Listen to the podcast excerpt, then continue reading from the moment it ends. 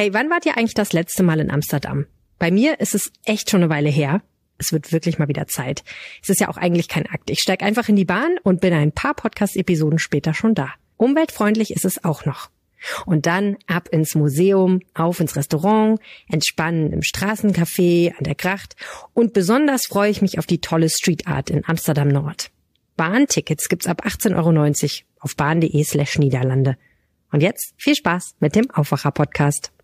Samstagmorgen waren sie früh da am Flughafen, haben sich eigentlich an alles gehalten, was einem so geraten wird, frühzeitig dort zu sein, möglichst das Gepäck schon am Vorabend hinzubringen, online einzuchecken. Ja, äh, hat alles nichts geholfen. Die Warteschlangen waren so groß, dass sie letztendlich nicht in ihre Maschine kamen. Und ein Ehepaar somit am Pfingstwochenende ihren Flug verpasst hat. Denn noch immer herrscht Chaos an den Sicherheitskontrollen am Düsseldorfer Flughafen. Über die aktuelle Lage vor Ort sprechen wir gleich im Podcast. Rheinische Post Aufwacher. News aus NRW und dem Rest der Welt.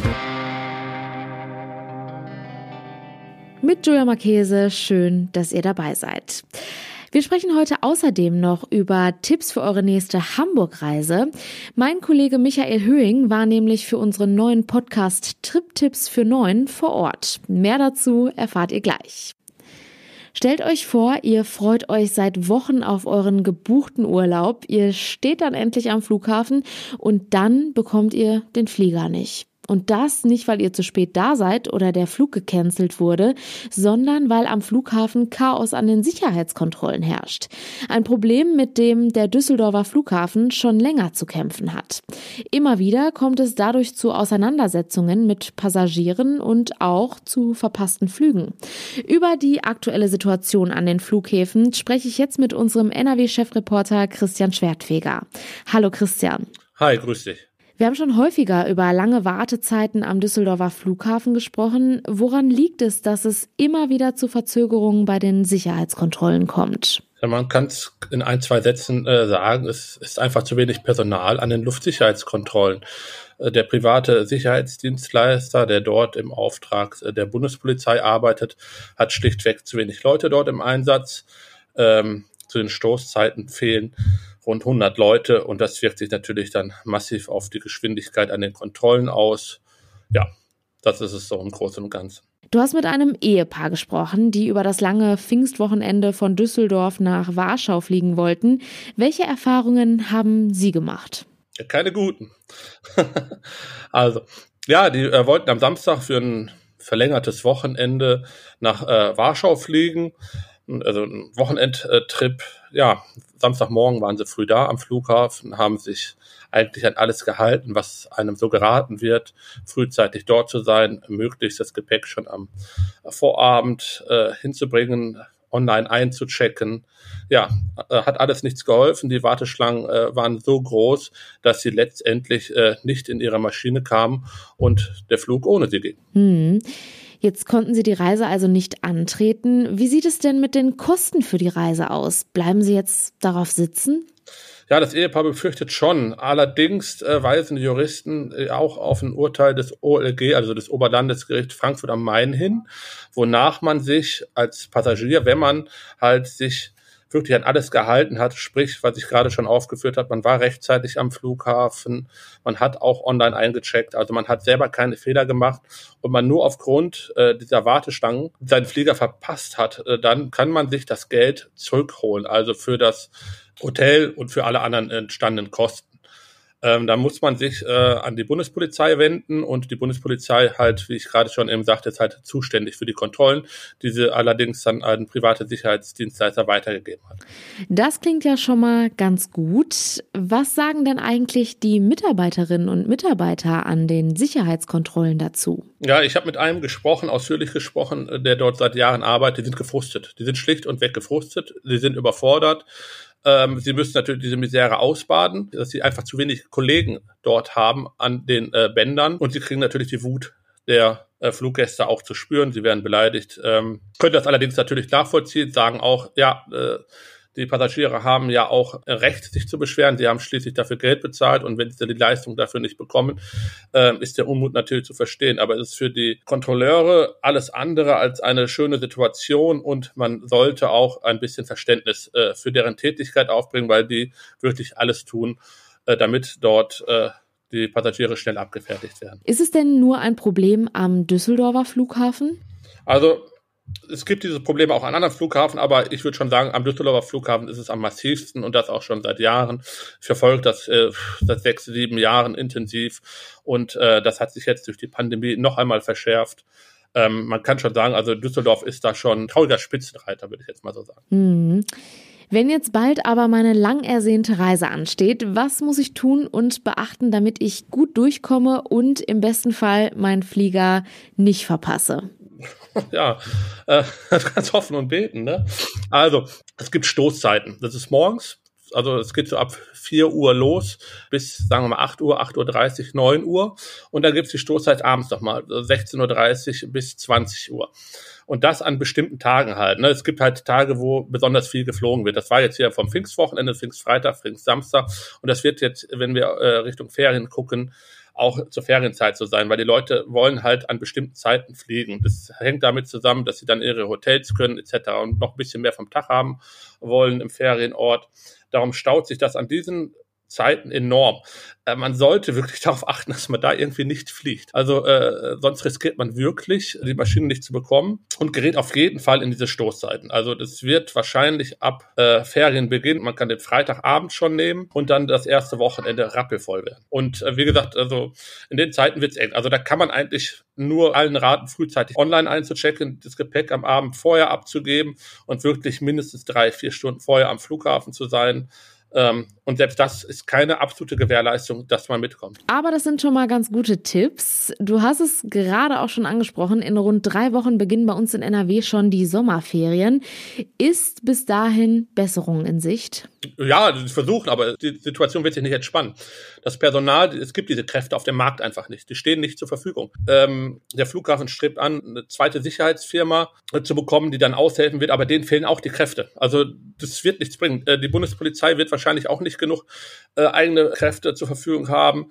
Also da sehe ich ehrlich gesagt schwarz und auch Experten sehen äh, schwarz. Also das äh, wird sicherlich unschön werden, wenn nicht noch irgendwas passiert, womit jetzt irgendwie keiner rechnet im positiven Sinne. Aber momentan sieht es nicht danach aus. Die Situation an den Sicherheitskontrollen am Düsseldorfer Flughafen bleibt also weiterhin angespannt. Vielen Dank für den Überblick, Christian Schwertfeger. Gerne.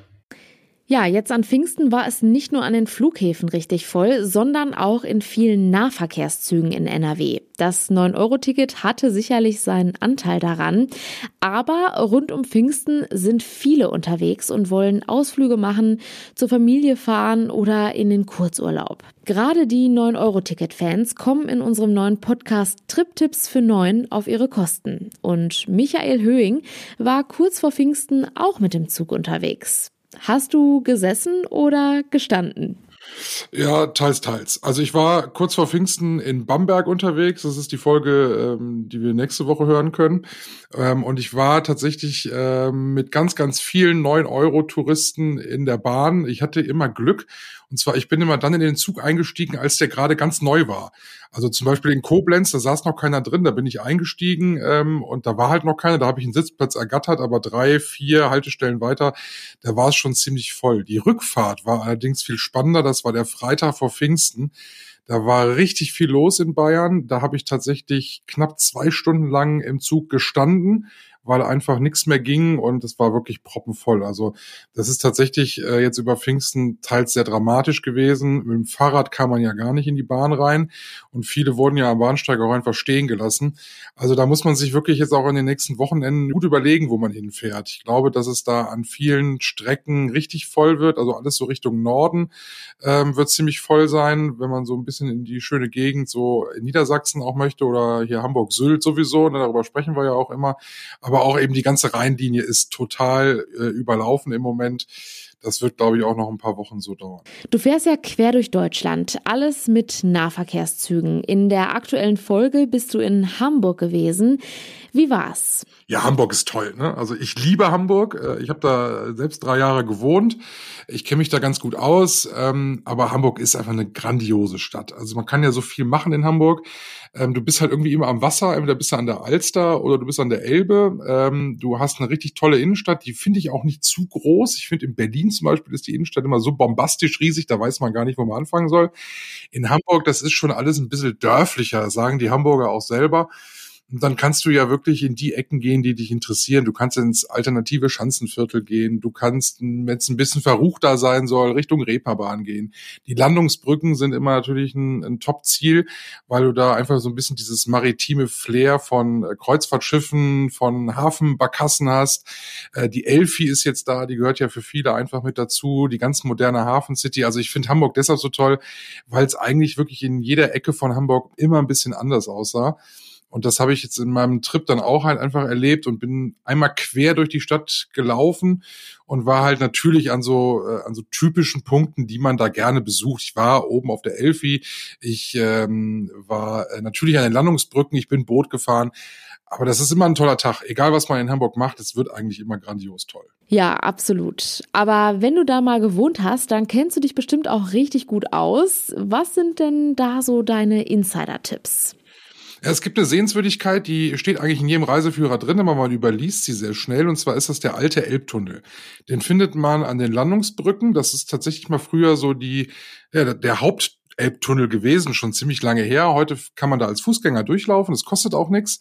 Oder kann mit dem Fahrrad durchfahren. Ähm, man ist da ungefähr so 10, 12, 13 Minuten zu Fuß unterwegs, wenn man nicht ganz so sehr bummelt.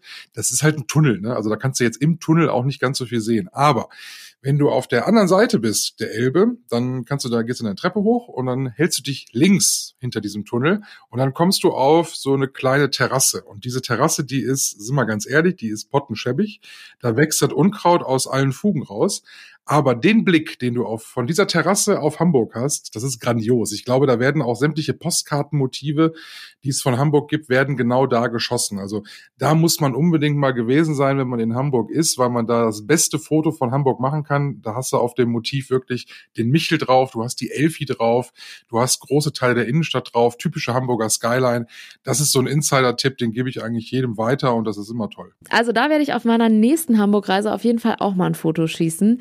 Wie sieht's denn mit Essen und Trinken aus? Ich bin großer Franzbrötchen-Fan. Kennst du Franzbrötchen? Oh ja, super lecker. Äh, ich liebe das. das ist, ich mag eigentlich nicht so gerne diese zimtigen Sachen, aber ein Franzbrötchen muss ich. Ich habe, glaube ich, ich glaube, in diesen zwei Tagen, die ich in Hamburg war, ich glaube, ungelogen, fünf oder sechs Franzbrötchen gegessen. Das war so meine, meine Hauptnahrungsquelle. Und das ist immer mein Tipp, unbedingt die mit Streuseln nehmen. Also da sind Franzbrötchen mit Streuseln oben drauf, ist der Hit.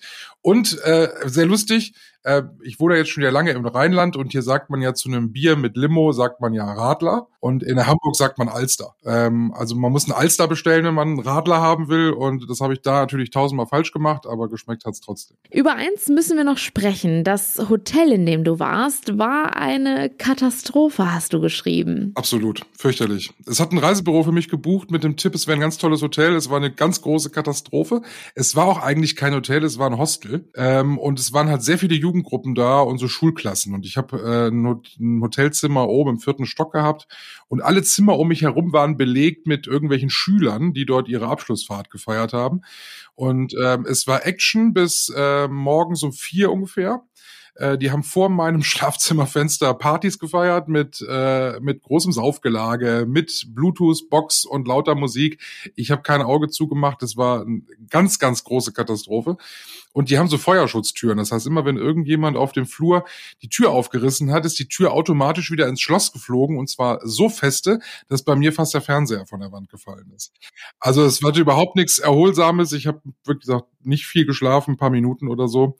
Äh, das war wirklich furchtbar. Deshalb mein Tipp für alle, die nach Hamburg fahren. Augen auf beim Hotel, gerne mal einen 20er drauflegen, obwohl das nicht billig war, was ich jetzt gebucht habe.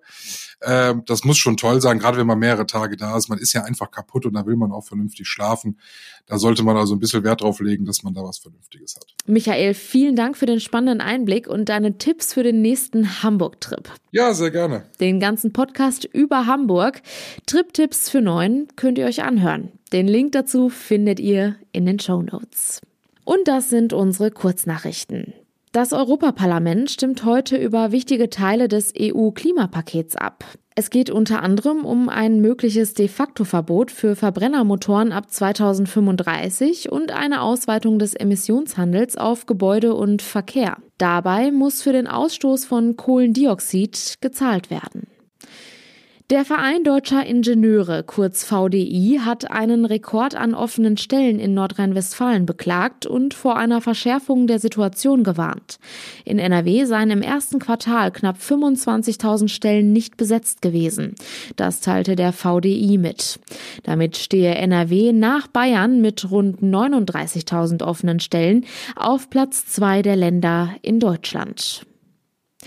In Köln startet heute wieder das größte deutsche Philosophiefestival Phil Cologne. Vom 8. bis zum 14. Juni finden 29 Einzelveranstaltungen sowie 17 Termine für Schülerinnen und Schüler statt. Zu den Gästen gehören unter anderem der linken Politiker Gregor Gysi und die Juristin und Buchautorin Elke Büdenbender, die Frau von Bundespräsident Frank-Walter Steinmeier. Zum Schluss blicken wir noch einmal kurz aufs Wetter. Und das ist heute wieder nass und bewölkt. Also am besten immer auch einen Regenschirm parat haben. Auch vereinzelte Gewitter sind möglich. Die Höchstwerte liegen aber zwischen milden 19 und 22 Grad. Und das war der Aufwacher vom 8. Juni. Habt einen schönen Tag. Ciao. Mehr Nachrichten aus NRW gibt's jederzeit auf RP Online. rp-online.de